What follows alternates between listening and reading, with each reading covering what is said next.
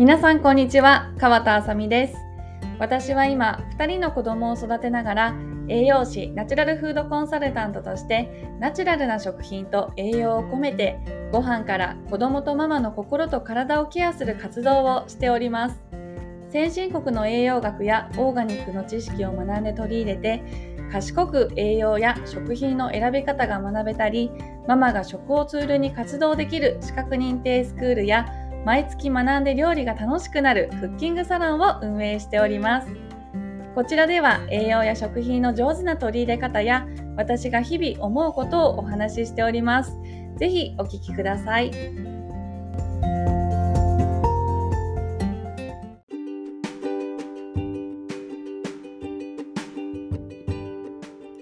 こんにちは。今日もお疲れ様です。皆さんいかがお過ごしでしょうか？えー、上の子が今5歳で幼稚園に行っているんですけど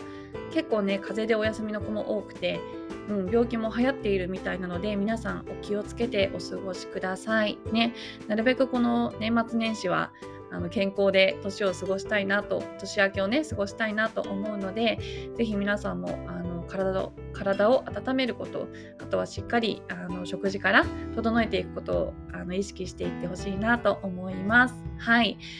で今回のテーマはこの冬あのまさにこの病気になりやすい季節というかこう乾燥もするし、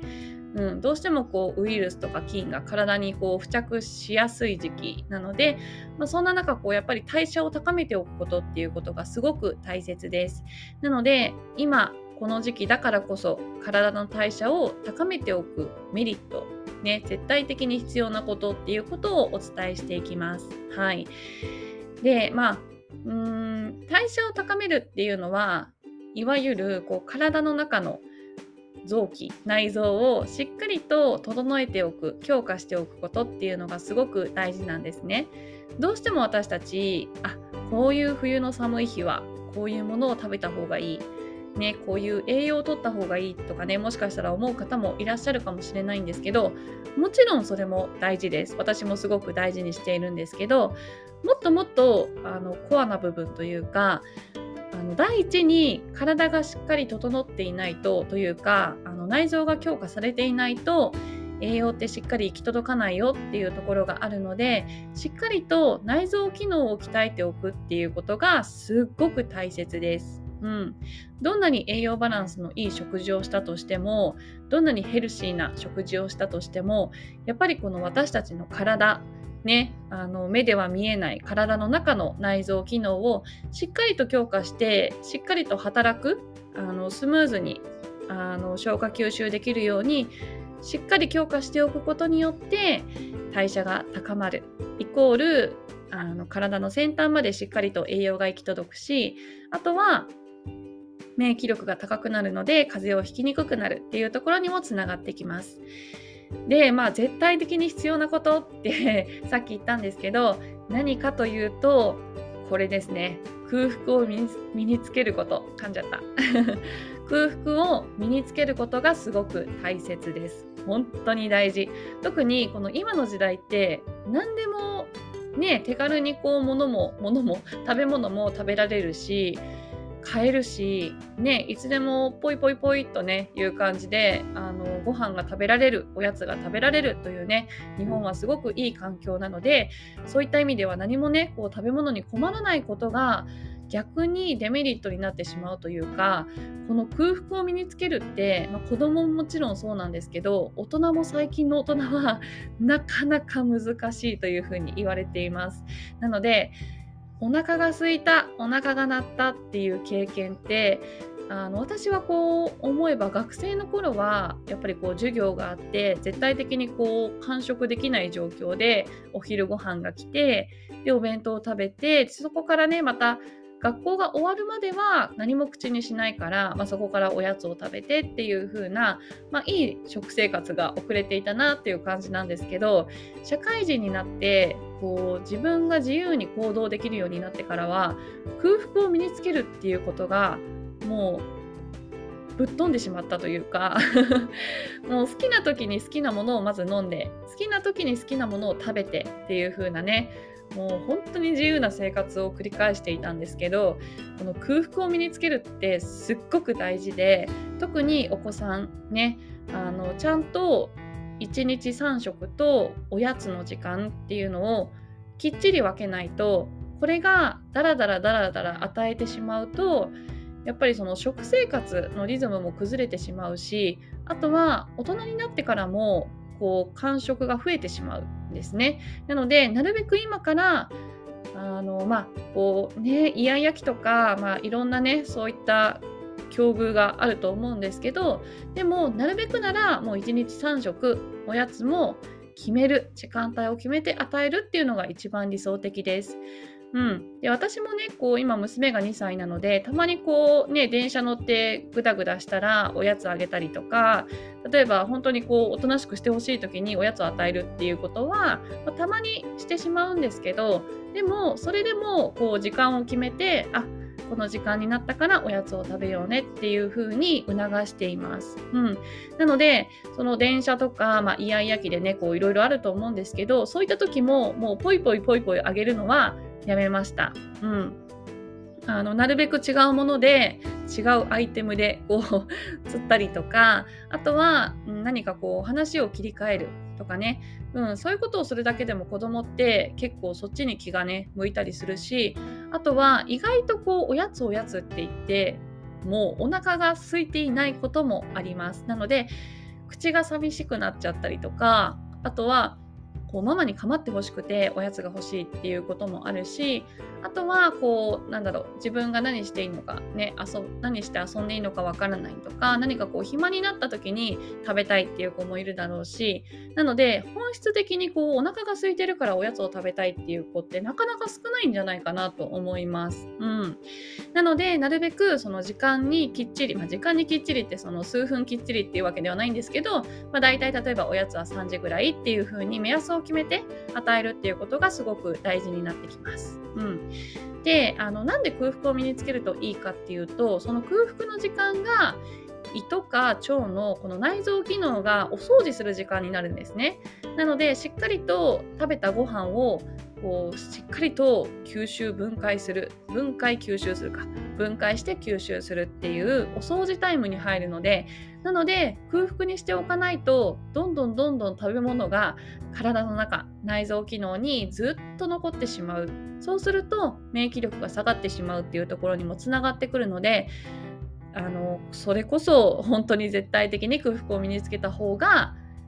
免疫力は高まるっていうことですね。なのでこうグーってお腹が鳴るっていう習慣を本当は身につけていくことでしっかりとそのお掃除終わったよっていうねお腹が鳴る合図だと思ってこうそれを目安にじゃあお腹空いたからおやつ食べようか完食にしようかっていう風に決めていくのがいいかなと思います。うんで空腹のそのメリットっていうのは他にもあってあのご飯の消化とかあと代謝がよりスムーズに働くので、まあ、しっかりとそのお掃除タイムとご飯が入ってくる分解する時間と吸収する時間とっていう風に体がしっかりとそのサイクルができてくると代謝がよりスムーズに働いてくれます。であとはこう食欲がアップしますね。うん。だらだらだらだら食べてると結局さっきも食べたからまた食べられなかった